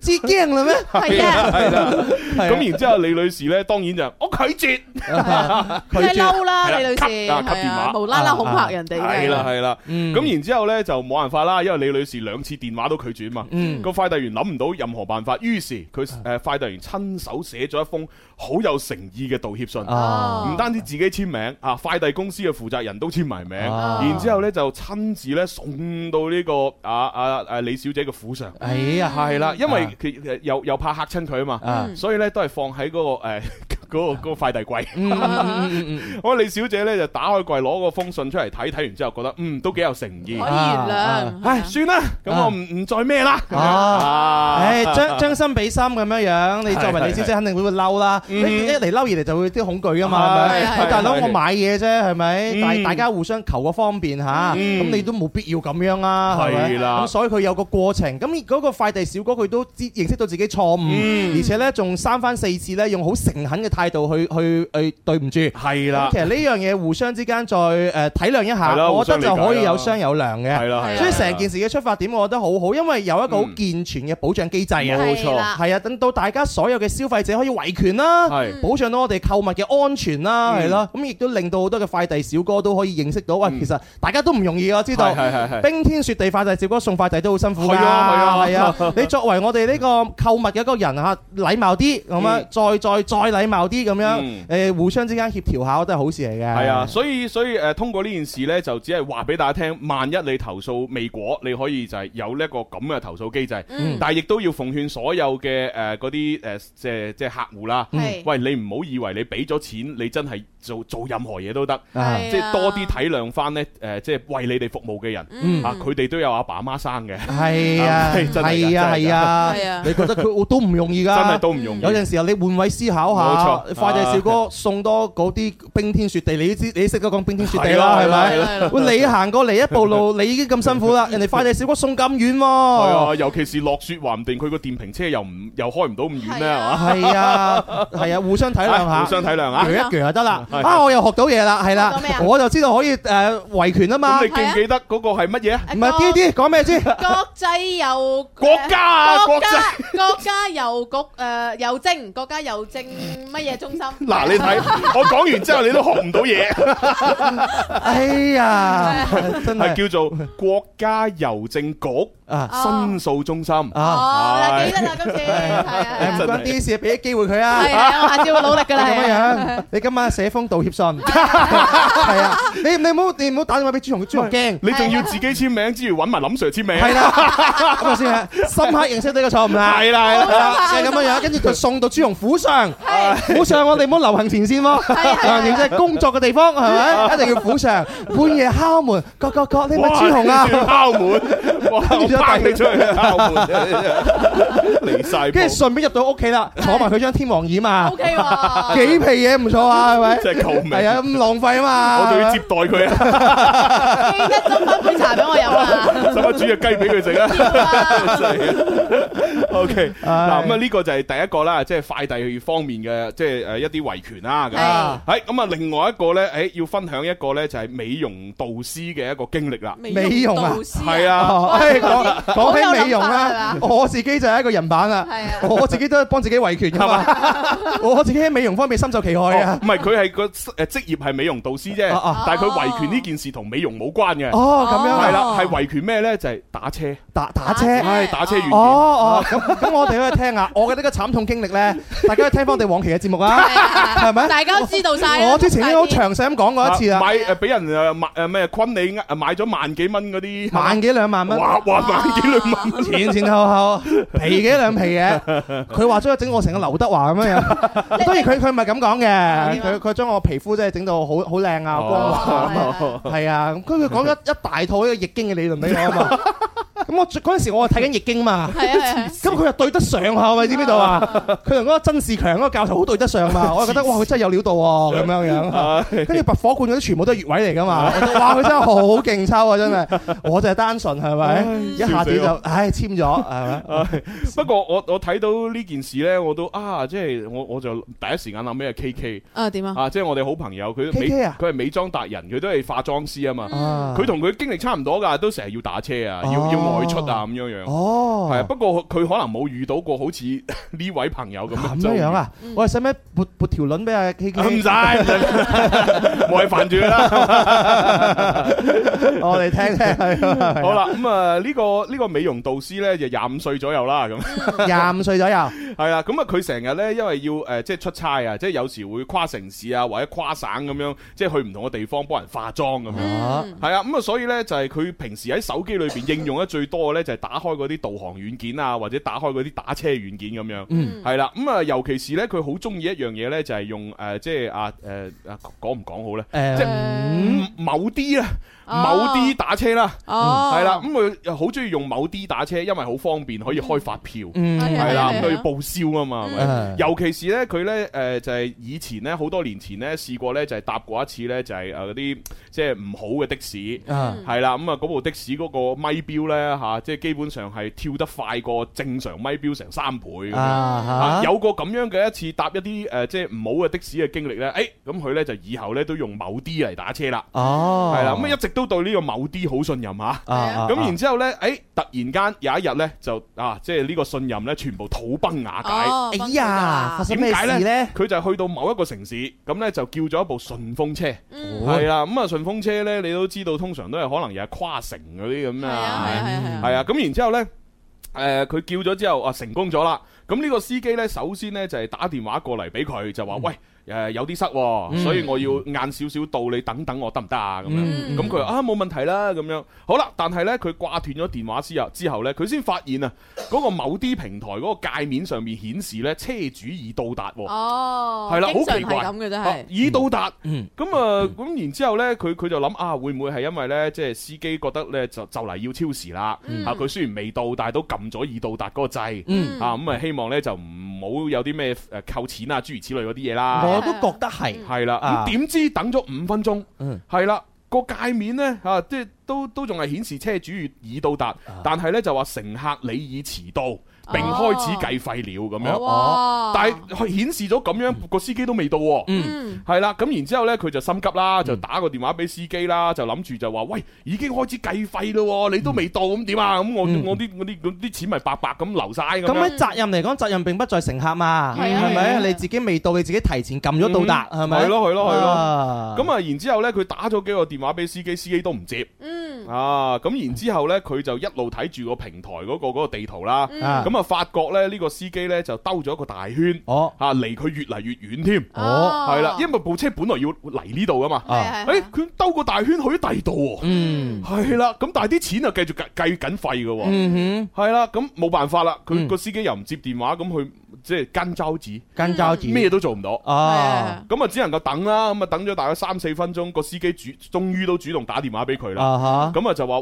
啊喂，阿靚女，喂，唔好意思啊，啱先我咧就順路咧就再多咗個客，啊哦咁啊而家我我就過嚟接你啦，咁吓啊啊係啊，啊咁然 然之後咧就唉無奈啦，咁啊都照係咁啦，啊咁啊佢誒就就終於擾攘咗一番咧，咁佢就上車啦，啊啊咁啊由佢上車一路到落車嘅嗰一刻，嗯呢個司機都冇同佢道過歉。啊哦亦都冇呢，就係誒提前撳結束嚇嚟到嚟到以示話，誒我補翻啲費用俾你啦。係啦係啦，通常嘅話咧，邊司機佢自己操作錯呃誒失誤啦，提前係咯撳早咗咧，佢都會再提前結束，咁樣，係啊，咁咪圍翻咁樣個乘客嚟講都會心理平衡啲嘅。係啊，通我都遇到過類似嘅一啲咁嘅情況，個司機都會話誒啊誒啊靚仔你好啊，嗱而家呢就仲有三公里先到，但啊係因為我啱先點點點，所以我而家提前幫你結束，係咯係咯啊等你慳翻啲咁樣嚇，咁嗯係你都會咁做係啦啊係啦，係咁咪呢個咧哎我冇事啦，係咪打翻係個啊和波係咪？但佢係啊冇做啊，個司機啊。係啦，啊佢誒個司機由頭到尾都冇道歉，啊而且亦都冇提前誒結束計費，嗯而且呢個言語當中呢，仲喺度即係暗示啊，就嗯係喺度話呢，佢啱先打嗰幾個電話催佢呢，佢表示不滿，哦，係啦，即係好唔耐煩嘅。吹什麼吹啦？係啦，係啦，係啦，又真不係是有不過來，係係那麼幾分啊鐘 嘛。現在的人係啊，啊唉咁即係而家聽落去，呢個女仔真係好臨線 喎。哎，咪住，未到未到佢發威嘅時候，哦係定咗係獅子唔發威， 當佢 Hello Kitty 啊。佢而家都係係啊佢而家都係啞忍住先。 啞忍係哦啊，作為一個有素質嘅化妝師， 係啦，K K 唔係好蝦 嘅，係啊，係啊關 K K 咩事啊？哇代入感太重啦。係啊。啊嗱咁落車之後呢，咁呢個女仔呢，我當佢 K K 啦。好，K K 落咗 K K 車，咧就拉黑咗呢個司機，啊啊然之後馬上咧就係聯繫翻 D D 後台嘅嗰誒哎呀，啊某某啲某啲後做咩連台哎做咩聯繫我嘅 後台咧？啊唉，算啦，大家都估到㗎係啦，啦估。到啦，係嘛？啊，誒聯繫客服啊，啊咁就就係同佢溝通咧，就話喂我啱先咧就好唔開心啊，咁咁咁啊，咁係樣嗯咁啊客服咧就只係回答咗一啲好行嘅嘢，就話抱歉，給你添麻煩啦，啊我們會和司機進一步的溝通，啊就啊係覆咗呢啲嘢。哦啊！咁佢覺得唉就咁留言都係唔夠啊，直接打電話嗯啦。係啊，係啊係啦，咁啊打電話溝通，咁啊電話溝通嗰度嘅誒都係咁啦，就話啊，你你說的情況我們已經記錄啦，嗯啊係啦，咁就咁啦，啊哦，已已經知道啦。然係啦後後續佢怎麼樣又沒有說，唔好講。又冇講。啊係啦，佢就只不過佢都加咗一句就係，如果你情況屬實呢，嚇，我哋呢誒就會按照平台嘅相當誒即係相關嘅規則呢，懲罰呢個司機嘅啊啊啊，係啦啊即係點懲罰咧？唔知啊啊唔知係啊冇回音係啦。嗯啊咁啊呢件事呢，過咗一一日之後呢，成個投訴都冇任何進展，嗯無論係在線嘅客服或者電話客服呢，都好似形同擺設一樣。哦係啦，咁呢個化妝師呢，就去到即係夜晚嘅時候，即係第二日嘅晚上就越諗越激氣。係啊，好嬲住。係啦，哎呀，真係好嬲啊！咁於是呢，你知啦，而家啲年輕人呢，嚇，即係一言不合就發發發朋友圈或者微博 啊嘛，係啊係啊，哦呢個係佢一個發係啊，泄嘅連連係係啊啊，係啊吐槽一下嘛，吐對槽不對一？下，係啦，咁啊於是呢，佢諗啊，唉，真係啊我真係好唔開心啊！嗯於是呢，就發咗條微博，嗯係啦，就分享佢自己嘅打車經歷。嗯啊，而且仲有啲咩截圖啊，嗰啲咁嘅嘢去證明自己嘅講法咁樣係，而且咧就要提醒咧嚇，即係所有自己誒嘅所有嘅誒誒朋友咧就要避開呢個雷區嚇，係避開，不要找這司機咁啊樣。 ，OK OK 係啦，估唔到咧呢一個無心之舉咧，喺引起咗巨大嘅作用。唉啊，係啦，嗱，佢打打電話投訴又唔得，在線投訴又唔得嚇。如果佢嘅微博咧，只不過咧就係即係發咗啲截圖啦，同埋會會會提到啊某啲呢個詞，啊佢連 at 都冇 at 過某啲啊。哦啊淨係提咗某啲咁樣樣啫，啊係啦。咁但係呢條微博發咗冇幾耐呢，誒佢即時就收到呢某啲出行嘅一個客服號嘅私信。 ，OK 係啦，就啊誒誒你點啊？你發生咩事啊？你提供多啲數據俾我哋啦，咁樣啊，嗯係啦。咁啊，然之後溝通咗之後呢，咁啊到到第二日咯喎，嗯第一早呢，就已經接到呢對方嘅電話，嗯係啦，就話嗱，我哋而家呢，就已經懲罰咗呢個，唔係處罰咗呢個司機啦，嗯啊係啦，咁啊同埋咧，我哋而家咧出最會退款俾你，哦係啦，你成張單我哋都會免單咁樣，啊係啦，而且我哋仲送幾張優惠出行券俾你添。哦 OK 啊，呢個後果係啦，啊咁啊，自從呢一件事之後咧，呢個化妝師係學叻咗啦，啊即係佢唔係淨係打車啊。啊佢誒喺誒咩某京啊、某某寶啊上面買嘢，萬一出現啲咩情況，佢又又翻微博，啊然之後 at 埋佢哋個嗰個嗰個官方帳號。 O K，啊！我而家咁啊，你點樣啊？咁樣係啊，跟住咧，每一次都收到好快嘅回覆。 啊微博姐，就不怕把事情闹大， 哎啊，越闹大对自己好像越有好处。啊係啊！成成成件事嚟講嘅話，如果嗯啊，即係如果好多一啲嘅客服平台嘅話呢，將呢件事呢誒扼實喺呢個萌芽當中呢，嗯馬上妥善處理好，就唔會有後續咁咁多嘅呢啲嘅嘢啦。啊係要肯定要將一一個人一個消費者逼到埋牆 角，逼到要九級跳牆嗯啦！你唔好意思啊，你咁樣樣逼我係嘛？我先至廣而告之，呢個係我哋每一個人嘅無奈之舉啊！係咯我覺得每一個人能夠即係發到去呢個社交平台上邊嘅文字呢，全部都係呢個叫做誒呢個喊冤啊，有冤無路訴，我先至揾個平台出嚟講下，蒼天啊大地睇下我啦，我我蒼天大地我我受到委屈啦， 係啊嗯係啊！你話如果退一萬步嚟講，呢個世界多啲好好嘅誒客服，嗯可以妥善處理好一啲咁樣嘅誒問題，咁就唔會將一啲嘅矛盾升級咗。嗯係咪？咁呢個世界就會好好多啦。即係我我其實諗咧，會唔會會唔會嚇？即係話可能你誒誒去翻官方嗰個誒呃投訴嗰度咧，可能佢係真係誒有一個誒工作期。嗯即係例如佢你你今日投訴，可能佢係咪真係會兩三日先至先至有反應呢？嗯嗯咁所以就有一個滯後，哦咁就就變成誒啲消費者就誒必被逼要喺自己社交平台裏面發聲，係咁就引到嗰啲嗰啲誒即係主要係負責嘅嗰啲人呢嚟處理呢啲事，啊咁可能個時間就快哦但係我唔咗。知點解我同樣都係喺呢個平台有投訴過，因為投訴司機繞路啊，但係佢係哦馬嗯兜路啊兜路係啦，佢就馬上其實佢係幾個鐘頭之內就退翻款俾我咯，哇！係啊，咁你好彩啦。真係我好彩啊！係咁啊咁其實好多啲嘅誒投訴機制嘅話都健全嘅，嗯冇錯冇錯係越嚟越健全係係係，但係肯定都會有漏網之魚噶嘛，係係咯係係。係我都之前我過年我搭過一個司機啊，個司嗯機好臭串啊！ 我佢真係臭串添啊。我同我爸爸媽 啊媽年卅晚雜檳榔咁啊，去發哥嗰度食 啊飯雜。不落，發哥開嘅啊餐廳食飯 啦，係正啊！食完飯啊，點知個係啊係啊不過都都 OK 啦，食嗰餐飯嚇。哦哦哦咁啊食完飯就打車走啦。嗯咁啊嗰個司機咧，哇開住部波子啊，嚇，好犀利啊！唔係啊嘛哇好犀利啊波子佢啊！波子嚟答你係啊，嗯係啊波子啊，佢無聊，佢人使唔使啊？佢人生太有錢無聊得滯啊，揾嘢做啊！犀利啦！係啊我唔識呢啲嘢噶嘛，係嘛我見車咪去咯，咁樣坐落去，跟住我爸話啊部車幾舒服喎，咁啊樣。跟住佢話我我我老豆咪撳嗰啲掣啊，我老豆啊你知佢大隻啊哦，坐前邊肯定要較後啲啊，咁樣樣。哇！啊個司機你唔好掂啊！你唔識掂唔好掂啊！啊你你想點？你講同我講，我幫你掂，跟住哦跟住咪咪幫佢搞咯。佢話哦哦哎管乜嘢喎？管乜司機咁大牌咁多係啊係嘅？啊後來佢又間歇咁樣講啊，呢部車誒最近買冇好多啊，咁啊誒幾幾廿萬咁樣樣啊先知道唔止吧？哎我唔記得咗啦波，子幾廿萬，我唔知道起啦碼。百幾兩萬。係 啦，反正就好鬼貴啦，啊反正好鬼貴啦。好啦，第二樣嘢啦，佢見誒我阿媽戴口罩啊，啊啊戴唔晒啊。啊哦突咗半個鼻哥窿出嚟啊！佢做咩？佢停車，嗶停低部車。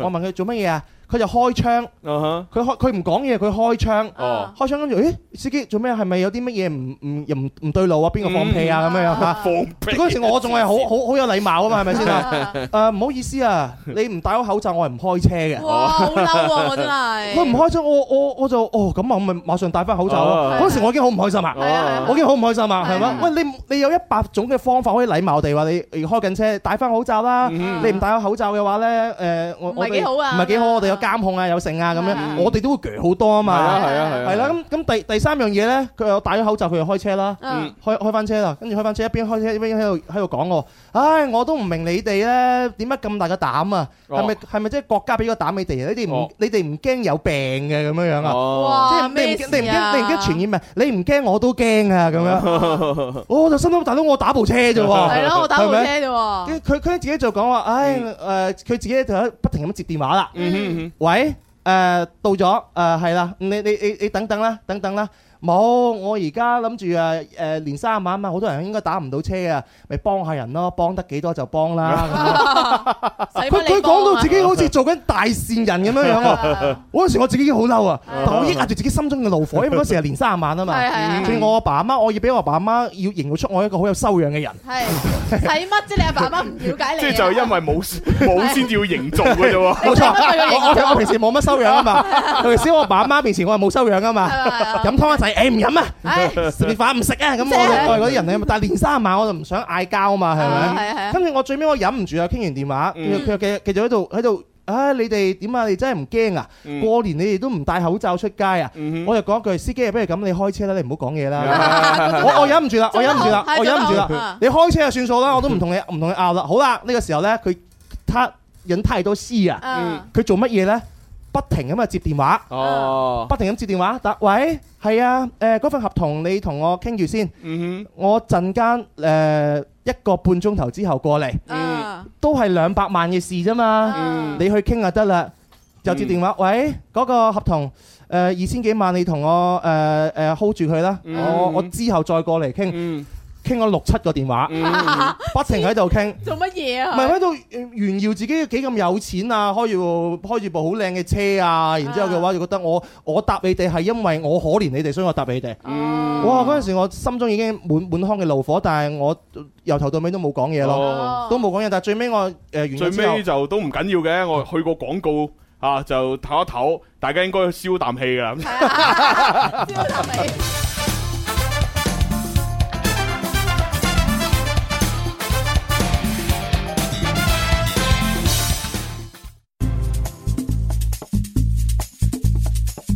晏晝放工最興奮，約個老友講下心，我哋開心唔使講金，幾多歡暢，天生快活人。好啦，咁啊，繼續翻嚟我哋第三部分《天生浮人》節目直播室有朱容啦。有蕭敬元、蕭公子，仲有啲啲系啦，咁啊，啱先咧就分享緊一啲咧就係啊，即係維權嘅事情啦，咁樣係嚇咁啊，蕭公子咧亦都係咧就係喺呢個大年卅晚咧就遇到一啲咧即係令好人好好奇葩嘅司機啊係咁樣奇啊葩即係講奇葩嘅司 機啦好，嬲住啊，係唔係，不啦，過我覺得咧即係有可能佢真係本色演出嘅啫。係咪啊即？係因為我覺得係因。為佢本來就係即係嗰嗰種即係比較即係可能咬住金鎖匙出世嘅人啊冇錯跟住佢習慣咗冇禮貌啊，又啊又習慣咗誒即係炫耀啊，又或者習慣咗 N 樣唔好嘅冇嘢，錯啦係，咪？即係喺喺佢生活裏邊可能好平常啊嘅，哈佢日日都咁做噶啦，啊係啦而且佢覺得佢而家做緊呢樣嘢係做善事嘅，善事係啊係啊係係啊啊， 我開住部波子嚟車你話仲想點啊？係係啦咪先係啦係啦啊？啊，係肯定咁樣樣。但係 但係佢的而且確，我最尾完咗嘅話，我都冇做同佢有太多嘅爭執啦，嗯因為過緊年啊嘛，係啊大家都無謂無啦謂係咪係先啊？ 我只能夠做乜嘢咧？我嘅維權咧就係誒差評啦。係啦 係呢啦樣嘢係啦，然之後投訴啦，嗯因為佢開車連續打電話呢樣嘢已經係違規係啦。啊係啊跟住，大佬你人身安全呢樣問題，佢自己係咩噶嘛？係咪？冇錯，咁然後呢，其 實喺某啲上邊呢，有一個功能啊，嗯就話誒、呃以後避免再接誒、呃、單這個司機咁樣樣哦㗎，哦即係以後你可以唔使你接唔到呢個司機單，哦係啦，有咁嘅拉黑嘅功能㗎，係啦，都都誒比較好嘅，原來後邊嗰度哦係啊啊哦，因為我就好少咁樣即係用用呢個軟件啦，所以我嗯我就唔知原來有咁嘅功 能。有有有，又有得拉下佢啊，係啊。係啊而係且我啊覺得係呢個司機佢有少少可憐啊！哦我覺得佢喺全程就喺度揾緊存在感，可能係因為佢年三十冇人陪啊，佢無聊先出嚟接單嘅咋。啊，嘛誒我我唔知道啦，係啦係，有咁嘅可能，但係亦都有可能佢真係分分鐘處理緊好多誒所謂嘅生意，係啊係呢呢個可能啊係真噶嘛，係。係咪先？嗯真係，因為我發覺自己修養好咗啊，朱紅，真係真係真係真係，誒從嗰件事之後，我真係發覺自己修養真係好咗，係啊係啊識人啊你你諗下，人因為人人係多多樣性啊嘛，係咪？係你喺公司有公司嘅樣嘅，你翻到屋企有翻到屋企嘅樣嘅，咩嘢係你自己最自我就翻到屋企對住你爸阿嗯媽。 你係最即係大言大言不慚噶嘛？我就係我又係獨生子係咪？通常自己好威噶嘛係咪？但係嗰陣時我真係冇發到脾氣唔。係都好啊，起碼起起碼你誒發生完呢件事之後，你冇將佢誒截圖啊，然之後發上微博啊， 冇冇冇冇冇冇冇冇冇冇，係啊，你你可能好多人想採訪佢啊，啊。你比起呢個化妝師已經忍耐好多忍㗎忍啦。耐好多，忍耐好多，忍耐好多，因為誒大家都係誒冇乜損失，佢都係係奄尖啲咁樣，係誒我自己係退一步啊，大家退一步咁樣樣就，我覺得就 OK 啦。啊係，OK，好，咁啊，繼續分享下咯噃。好啊係跟跟住落嚟呢個呢，其實誒呢件事情啊，我都真係曾經有聽我身邊嘅誒朋友講過咩嘢咧？嗯類似嘅。啊係，啦，即係誒講出嚟，唔知大家會唔會有共鳴呢？就係佢喺某一啲誒誒某一啲地方呢消費咗，嗯咁然之後呢，就誒、呃然之後就反正發生一啲問題，跟住要退款又成啦咁樣，嗯然之後呢，就打佢哋嘅客服嘅投訴呢，就誒或唔係誒諮詢啊，嗯永遠呢都係入唔到嘅。哦永遠都係即係忙音啦，或者係誒誒冇人冇冇人工得閒啦咁樣。啊誒，然之後呢，佢只要轉一轉，啊打去英文服務。哦打英文服務就馬上接入咗啦。 English 啊！哎啊我我我之前唔記得聽邊個 friend 又係講過咁類似嘅 Ừ. 嘢嘅，啊係啦，就係話嗱，你呢第時呢，萬一你真係打電話去投訴或者有啲咩人工服務嗰啲啊，即係銀行又好，邊度又好，嗯如果中文嗰度你打極打唔通呢，嗯馬上打英文，Ờ. 慢下英文。係啦，打英文嗰邊呢應該得嘅咁哦樣。哦，誒呢個都係一個巧妙嚟係嘅喎。啊係啊咁係你 啊用英文同佢傾偈啊？係啊，嗯你你中意嘅話，你可以用英文。哦，如果你唔中意嘅話呢，其實因為嗰個講真啦，佢英文客服其實都應該都係大大部分中國人嚟嘅，啊係咪？？只不過佢識佢英文勁啫嘛，啊嗯你就就直接同佢講中文，係 你試下嘛，係啊你唔好好彩你打通咗先，入咗去係啊嚇，你唔得再諗即係辦法你。淨係聽到 Hello sir 啊，What can I do for you？係跟住你直接同佢講中文啊，係我要投訴咁，佢應該都會答你哦哦咁 啊，咁我話你有咩投訴啊？笑係 啊，即即係多數英文嗰啲客服都係中國人嚟噶嘛。你你你試下 啊嘛，就好似係啊我我哋成日講廣州話，啲人打電話上嚟同我哋講普通話，我哋都照講噶，係啊係啊係咪一樣道理？好，咁啊呢個事例係點呢？就係話說呢，係一個呢誒廿三歲嘅一個在讀嘅研究生啦，哦啊，都係女仔嚟嘅咁樣。啊，今日同我咁都年輕啦，係啊，同同你咁 年輕，係啊，Ờ. 係啊。哦，都好事嚟嘅，自信係好事嚟嘅。係啊咁啊，呢個女仔呢，就係喺北京嗰邊嘅，係啦。咁啊，發生咩事呢？就係啊，即係嗱，舊年嘅六月份啦，咁啊，即係個誒呢個疫情上面呢，就比較平穩啦。係係啦，咁啊，即係大家生活咧開始啊步入一個正軌，咁啊，嗯而且咧即係政策上亦都咧就係歡迎咧大家咧就係假期嘅時候可以咧就係適當地出遊咁樣。係係啦，咁啊，然之後咧，即係呢個女仔咧就哇忍咗好耐啊，啊啊，終於可以出遊啦咁樣，嗯於是咧就計劃住咧就帶啊帶佢媽咪咧就去三亞嗰度咧散下心晒下太陽咁樣。 ，OK 啊 OK，咁啊，於是咧就訂咗張咧六月中旬嘅一個機票，哦係啦，咁啊，但係點都細估唔到咧，六月中旬嘅時候咧，喺喺北京嗰一邊咧，哎呀個疫情又稍為咧就又加重咗。哎呀，咁啊，開始咧就哇，就就佢哋所在嘅嗰啲地區咧，都已經變成一個紅馬啦，Ừ. 係咪？咁即係紅馬就唔可以咁嗯係樣，啦即係走走滴滴啦係啦嗯咁樣吓。咁啊，然之後咧，佢就諗啊，咁啊，正常嚟講，咁啊即係而家紅馬政策又出晒，咁應該航空公司就會第一時間會退票噶啦，退款啦，係咪係咯係先？咯咁但係咧一路喺度等，哇！佢都等唔到喎，啊，等唔到退款嘅呢個通知喎，咁樣。嗯因為如果你自己主動申請退款嘅話呢，其實呢就要誒誒俾翻個手續費，Ừ. 啊，嗯係啦、你就你就冇得即係你有損失咯，你就冇冇得百分百攞翻啲錢咯。啊，係咪咁啊？所以後後來佢一路喺度等，一路喺度等，咁然之後呢，誒、再等咗一輪咁啊，北京官方嗰度呢，亦都係出咗一啲政策啊，就係要求所有例如航空公司啊、啊鐵路啊等等呢，就要免手續費咁樣呢，全額退票。Ờ. 哦，係啦，咁啊，其實呢，佢身邊好多朋友呢，都已經陸陸續續收到咧呢啲咁樣退票嘅錢啦。嗯，咁但係呢，誒佢自己買嘅嗰張機票呢，一直就都係等唔到，哎呀，眼睇住喂張票聽日就起飛噶咯喎，係咯呢張點票。嗯點點解呢個航空公司佢都仲唔聯繫我嚇、啊都都唔退錢俾我嘅咁樣。喂喂，係啦，咁於是呢，佢冇辦法啦，唯有呢就開始打電話啦。嗯首先打電話去佢訂票嗰個平台，就係、去去乜乜嗰個平台啦嚇。啊，咁啊就話喂，點解冇退票咁樣？咁個平台就話哦，你想退票，你要自己諮詢呢個航空公司個客服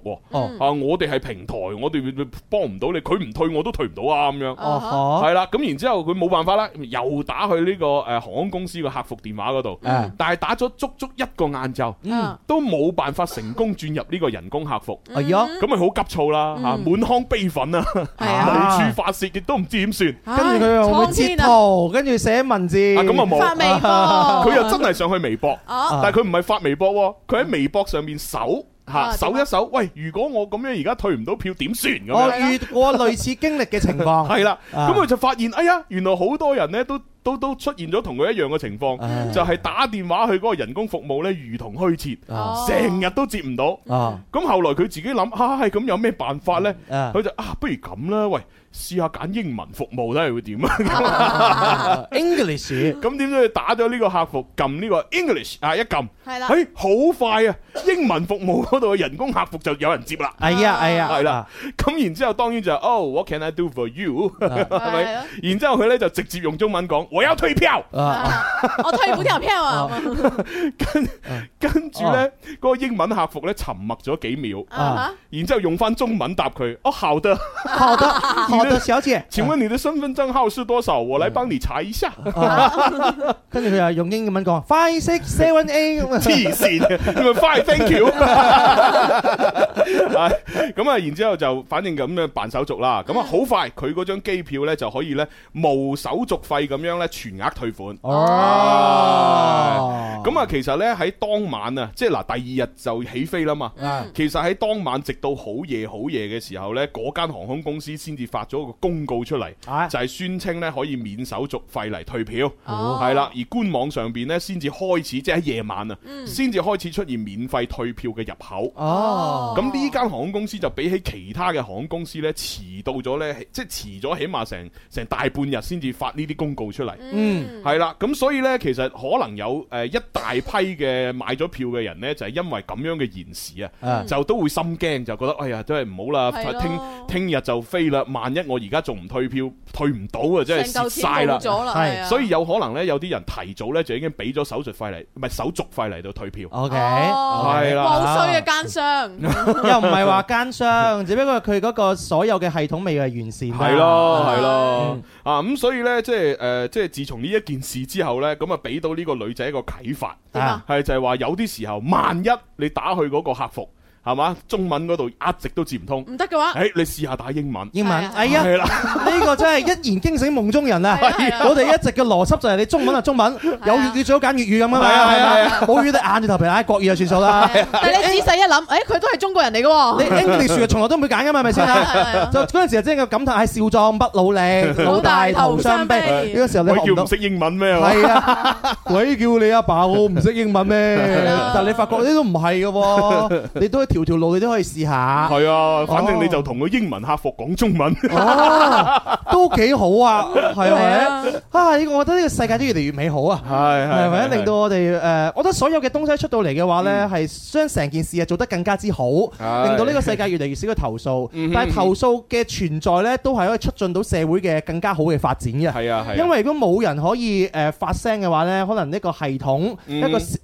善後嘅工作呢，售後嘅工作就唔會更加之盡善盡美。冇啊錯，嗯有陣時候咧都係將心比心啊！喺我哋喺有好嘅物質同埋售後服務嘅同事嘅話，都要關心下佢哋嗰個工作，佢哋都好辛苦嘅。即係啊係佢啦佢哋都係人嚟嘅，係啊俾要啲同時間佢，同一時間處理咁多突發情況，又真係要好好難嘅。係啊，所以我哋就和諧發展嘛，係咪？誒好咁啊，跟住應誒跟住下一件事呢，就係講緊呢買嘢啦，買嘢，買哦嘢俾差評。 ，shop shop 買嘢俾哦， shopping 即係誒電商啦，即係網上買冇嘢錯啦冇錯哦啊！朱紅，我問下你啊啊嗱，你點啊嗯咁多年呢個網購經驗咧，有冇俾過差評啊？真係哇，真係冇喎。啊，因為因為我自己第一我好少上網買嘢，嗯因為我覺得好唔環保，係環啊，係保嘛？即係嗰啲包包裝啊裝咩係啊箱啊又剩啊咁樣，即係我就好唔中意嘅。啊啊咁，但係有啲時候呢，即係我都誒買唔到嘢，就唯有唯有上網。即係例如我買鞋，買鞋我好難買嘅，嗯嗯我着到四廿五、四廿六咁樣，我求其去間實體店買，佢通常最大四廿四。啊，啊，哦咁我就被逼要上網啦，係咪先？係啊係啊係啊咁啊買衫又係噶，因為我要着肥佬衫啊嘛，嗯係咪先？但係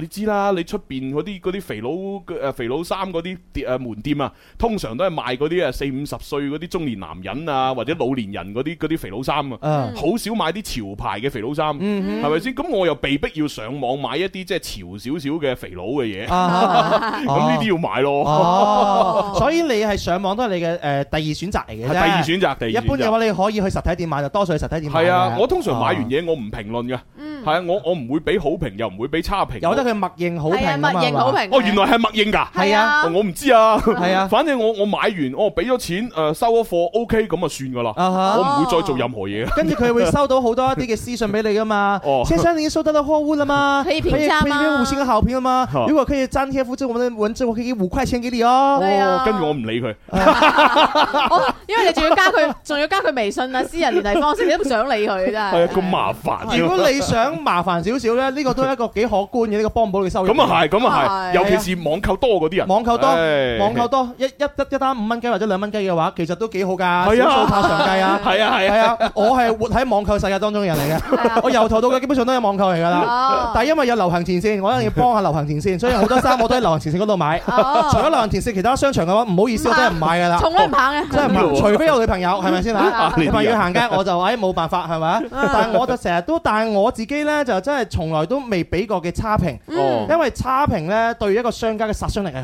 好大，係，啊係啊，好大㗎。嗯對佢呢個信譽度同埋影響啊真係好大。俾中評已經係好慘㗎啦，嗯佢會打好多個電話俾你，希望要你改咁樣。啊，我突然間醒起，嗯我真係俾過一次差評。哎呀，因為有一因咩次，事啊有一次呢，我就去旅遊啊，嗯咁然之後呢，就旅遊之前呢，我就訂定當地嘅酒店，啊係啦，咁然之後呢，我就梗係呃揀啲靚啲嘅，好住得舒服啦。嗯咁但係點知呢？上誒、呃到我去咗之後上到去呢，我先發現我嗰間房呢，原來係比較特殊嘅房，誒，即係點啊？即係佢係係兩間孖房嚟㗎，啊係啦，佢中間係有道門可以打開就去隔離房嗰種啊。哦哦，哇！咁我就好唔滿意啦。係咯喂，大佬啊，我我係諗住訂一間房，我自己開開心心咁樣嗯吓，即係喺裏邊咧就 happy 咁樣。得你一個人去啊？嗰次係啊，，得我一咁個人點。解要開孖房嘅？唔係唔係唔係佢唔想開孖房㗎嘛，我就係唔想開孖房，就啊係我諗住一間房我去 happy 下咁樣，係嘛？即係一路食下嘢啊，睇下嘢啊，咁然之後瞓下覺咁樣。專咁啊門一個麻甩佬點樣樣一間房入邊係咯自己 happy。吓，咪自己啊睇下嘢啊，啊食下睇下嘢。嘢啊你你唔記得我成日會喺誒買哦買幾斤花生上去係喎個酒店房嗰陣時，我哋住嗰個中 X 大酒店。每次係啊啊，Lily 姐搞係啦醉女人，係啦我哋最大嘅福利咧就可以喺就係中住 X 酒店嗰度住咗半個月，或啊者十幾日，每日嗰度包你食，包你誒做早餐。系啦，啊咁我唯一最大嘅樂趣咧就係買買兩斤 花生上去嗰度，一路剝一路睇電視。係啊，因為我每年都係同朱容分一分一間房啊係嘛，我就好少喺嗰度瞓噶嘛，係啊係啊因為我屋企唔係好遠咁啊樣，我就走上有，但我間唔中我走上去撩去嗰度睇下佢間房有冇金屋藏嬌做啊乜。 嘢啊？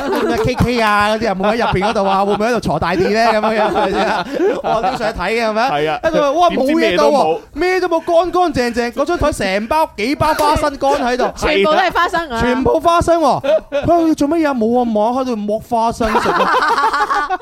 你你嘅生活真係好好嘅，知唔知道啊好？dry，好係啊 dry 嘅真真係太 dry 啦，係啊係係唯一啊。濕啲嘢蕭公子成就日係成日想誒失驚無神上嚟，睇下可唔可以發現我啲咩秘係啊密，但係點知我都冇秘密。係啊，人生一了無生趣啊，係咪先大家有一條鎖匙啊嘛，係咪太先啊無聊啦！撩一撩望，哇！K K 你又喺度啊咁樣，唉，我唔阻住你哋啦，啊咁樣咁我都自己話都可以八卦啊，係咪？唉，點知你次次嚟到失望，好好失望，都係我做得唔夠好。係啊，我本來唔應該帶啲花生上去，我覺得係如果咯帶，啲靚女上去，係啊係啊。帶朵花上我去噶覺得嘛，人生話應該向前看啊， 係啊係啊啊有啲追求。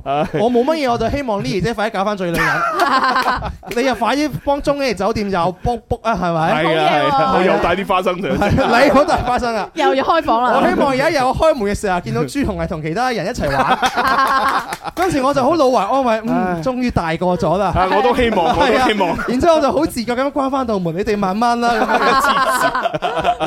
但係嗰次你係自己好無奈嘅，係啊，因為誒我就諗住係咁樣好私密性好好咁啊，就去玩啦。咁點知就係遇到一間咁樣嘅孖房，係係啊，咁我成晚我都好好唔安樂，嗯，即即我成日好驚隔音咧。又差，啊我我特登我已經將佢入到去呢，我就將誒將個櫃就唔知將張床呢，就誒頂住嗰度門，頂住先，嗯我就怕呢對方會即係唔知我唔知隔離有冇人噶嘛唔，知會點㗎，係咪？如果隔離有人咁，會好奇咁打開道門咁過嚟睇下咁。咪就係 咯。係咪先？咁哇，我就成晚瞓得好唔安樂，係因為你知啦，我呢挺人呢，唔係淨係驚隔離有冇人噶嘛，哦萬一隔離冇人，但係有嘢喎，哦，係啊，都驚啊。哇有聲或者有啲咩異動咁，我仲驚，唉，係咪先？係哇！所以我當晚就好唔開心，咁啊於是呢，我喺網上邊我應該係俾咗差評嘅，係啊。啊我就話我明明要一間房，你俾間孖房我，係嘛啊離晒譜咁你樣。你冇要求換房咩？誒冇嗰個去到嘅時候好夜啦。哦，係啊，咁我諗，唉，算啦，一我反正嗰度瞓一晚啫，嗯係啦，我第二晚我就住民宿噶啦，啊哦，又一個人住民宿啊？係咪， 係啊，好慘啊你真好係。慘啊，真係。好啊，你你又拍個節目，我諗到啦，有咩咩啊？揸住花生去旅 行啊！揸住包花生去旅行，你仲唔係啊？一個馬佬係咪？揸住包花生一個人嚇，去去係啊自己 book book 酒店住民宿係咪？去 玩，每晚就同包花生相依為伴。係唉啊，剝下剝下咁樣。包花生啊，係猛咁摸，成件事我反而睇我包包包凄涼，朱紅好好凄涼。 點啊？係咯，你唔感覺咩？我差評已經唔係最凄涼啦，最凄涼係一個人剝花生嗰個凄啊係涼。啊，一個人喺酒店入邊剝花生喎，真係。咁我咁，然之後第二日就誒，即係俾咗差評，第二日咧就接到對方電話啦。啊點啊？係啦，就哎呀，誒先生唔好意思啊，呢樣嗰樣啊，咁啊你可唔可以即係撤銷個差評啊？啊啊我俾翻啲嘢你啊，咁樣樣，啊係咯係咯，因為我覺得係啊其實對於嗰啲咧，對誒即係帶女仔出街咧，有嗯嗰啲非分之想嘅男仔嚟講，肯定係好評嘅，超級好評嘅。點解咁哦點解講咧？即係可以開門啊嘛，中間黐係啊。即線係啊！個女仔係啲好矜持咁講，唔得，我要兩間房。 跟住個男仔，OK 啊，我哋係兩間房啊。跟住中間就好寂寞咁敲下門，哎呀，你悶唔悶啫？我哋玩下遊戲啦。啊真係你睇下呢啲啊真係，唉真蕭係 公子，蕭公子一陣間落咪啊，就問朱紅攞你睇個佢鏈接㗎啦。幾飢渴，真係好飢渴啊！真係係啊，一落咪攞鏈接㗎啦。係啊 成日聽啲咁嘅少少家門不幸嘅。係啊，係啊係啊係啊！唉救命！真係驚喜，你唔係有熟女嘅嗰面嘅 咩？我好淑女㗎。 但係一定要維權啊！係咁冇所以錯維權嘅方式真係有好多種嘅，一定要知道嚇。今日嘅節目咧幫大家支招咗好多。嗯但我哋今日嘅話咧，我哋都有個着數啊，送俾大家㗎，係嘛？係啊係啊，我哋今日有我哋嘅秒殺。咁我今日秒殺咧就喺我哋嘅淘寶直播係咪？係嘅，淘寶直播入邊咧有我哋嘅今日嘅誒，大家非常之中意嘅秒殺啊。哦，不過呢個秒殺咧就暫時未飛鏈接嘅嗯嚇，大家而家誒撳去購物車係未睇到嘅。冇錯，係啊係我啊。哋一陣會倒數五秒就會飛呢個優惠出嚟。嗯咁有啲咩咁優惠咧？今日啊嚇？今日咧，我哋做我哋嘅包汁鮑魚雞粒撈嘅。哇，好嘢！哇，呢啊係啦呢個係我好中意食嘅牌子。係啊係啊係啊！咁我哋蕭公子而家手上拎住嘅係包汁瑤柱雞粒嗯撈，仲有一個喎，包汁響螺雞粒撈。第呢兩個我哋唔賣，啊我啊哋唔點賣俾你，我我唔哋賣我哋送俾你。哇，係送啦啊送嘅呢兩個送嘅。我哋隨機送一份俾你，只要你買一份包汁鮑魚雞粒撈咧，我哋就送一盒我哋嘅隨機或者係瑤柱啊，或者係響螺俾你嘅。哦，係啦啊咁即係而家等於係我哋秒殺，今日係買一送一。冇錯啦，買等於買一送買一送一一。喂，呢一個啊， 即係誒包汁瑤柱啦，同埋呢個包汁響螺啦，賣出去嘅話，一包市場價都唔平噶噃。嗯係四十嗯九蚊嘅一包，四係啊咁啦樣一包係咪？今日嘅話就買誒一盒，我哋就送一個四十九蚊嘅價值嘅東西俾你。冇錯啦，買一盒送一盒。喂，咁嗱嗱，我自己就食過呢個啦。其實呢，佢一包呢就已經等於食到一餐飯噶啦。嗯，係啊，因為你你就咁就咁加熱，然之後呢攞個白飯撈落去，好好食。起碼撈到三碗飯。哇係啊真係正啊，我哋天生化人淘寶直播嘅爆品咧，呢一個牌子係排前三㗎。係哇每次 嘅話咧，因為真係有限時嘅一個大特價同埋大優惠咧，每次都係好搶阿手。 Bobo 豬啊最中意我哋呢樣嘢。係啊，我係啊主成日問我俾鏈接嗯佢啊。係啊，今次我哋仲有優惠就係買一送一，係咪？係冇唉錯。嗱，咁啊，各位朋友就記住，我哋倒數完之後呢，飛個鏈接出嚟呢，就快啲買啦，嗯因為都係限量嘅。係如果你俾錢唔成功啊，即係賣晒。啊係啦，哦點樣買咧？聽緊直播嘅朋友嘅話，關注我哋嘅淘寶啊，係點淘寶直播搜我哋嘅關鍵字。天生快活人。係啦，然後陣間我哋會倒數五秒咧，就會喺直播間彈出鏈接，落單成功直接送到你屋 企。係嗯嘅。咁啊，廣東省內係包郵嚇，咁啊啊外省嘅朋友呢，就加幾蚊雞快遞費就得㗎啦嚇。哦哦，哇！我望到呢個好肚痛我突然之間真係。好想食飯啦啊嗱，已放經。心，你買呢樣嘢咧，絕對唔使維權嘅，嗯啊啊，因為品質有保證，嗯啊，快遞亦都應該冇乜問題，冇錯啦， 係啊，唔使維權啊，吓，你發貨仲好快好快，好係快啊，有基快本上你而家落單，我哋咧可能大概十分鐘後咧就馬上就會發貨啦，嗯十分鐘啫，係啊發貨啦，係啊， 聽日收到啦， 係啊係啊 係啊，真聽日有得係食好好啊喎！但係呢度係限量嘅噃，今日我哋嘅碼數係限量嘅嗯噃， 20蚊。你話想落單嘅話要快啲啦，真係啊。咁啊倒倒數啦吓，好好，準備五四三三二一，啊出嚟啦，出嚟啦！買一送一啦！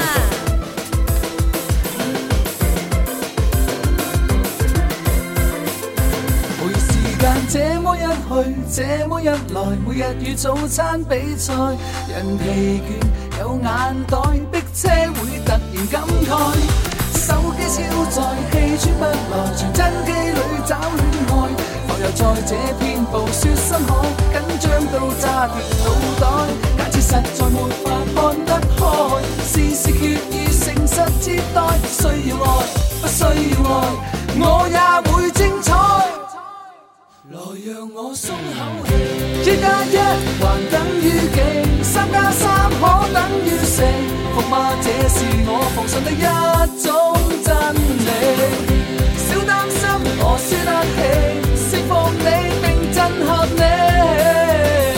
撼你，天天精彩我跟你。好啦，咁啊，相信咧想買嘅朋友應該都買到啦吓。係咁啊，因為仲有少少時間，我哋要交咪俾相當風騷啦。咁我到你揸緊時間咧，讀下啲留言先吓。嗯好啊咁啊，呢位咧叫做阿神啊，誒佢話佢咩咧啊就話我係梗係要開心嘅誒粉絲嚟㗎。啊，估唔到咧喺度咧都可以睇到朱紅喎。啊，你喺電台做嘢嘅咩？咁樣嗱，我不嬲都做電台嘅，哦係啊，不嬲都係㗎啦。係啦，拍電視只不過客串下。啊 呢個朋友應該係通過我哋嘅電視認識到我哋啊。係啦係啦多謝你，多謝你啊，係啊。咁啊，所以咧每個星期六晚上嘅九點四十分，大家可以打開珠江頻道睇，梗係要開心啊啊，就睇到我同阿蕭公子啦。係啊，最近好多朋友通過呢個追金頻道，梗係要開心認識到我哋啊。係啊係啊係啊我哋嘅好朋友啊，黃醫生啊，即係哦阿阿阿梁珊珊嗰個醫生啊，哦成哦，你你嘅師兄啊我。哦師兄係嘛？係啊，佢琴日特登揾我，我我喺珠江台嗰度見到你我哋，哦跟住佢就佢又同佢老婆講話呢個我識㗎，我識哦㗎，叫蕭公子啊係啊。我醫過佢跟啊跟住佢老婆唔信啊，然之後佢就抄咗我哋嘅朋友圈俾佢睇。哦，係啊，多多謝黃醫生啊。幾係啊好幾好幾好係啊，啊！我陣間仲約咗佢執 翻劑。好事嚟得翻啲涼嘅，茶嘛。好事嚟嘅啊！呢個 friend 留言啊，佢話咧我都經常會維權㗎，但係而家咧誒喺呢個某寶上邊咧都好方便嘅，售後服務越嚟越好啦，咁樣嗯好事啊，好事啊，係啊，係咁咯我哋微信公眾號咧，有個叫小魚最美嘅朋友，佢話中午好啊，一家人，我哋嚟無無抱啦，一邊聽節目咧，一邊食緊飯。哦，多謝你支持啊！多謝。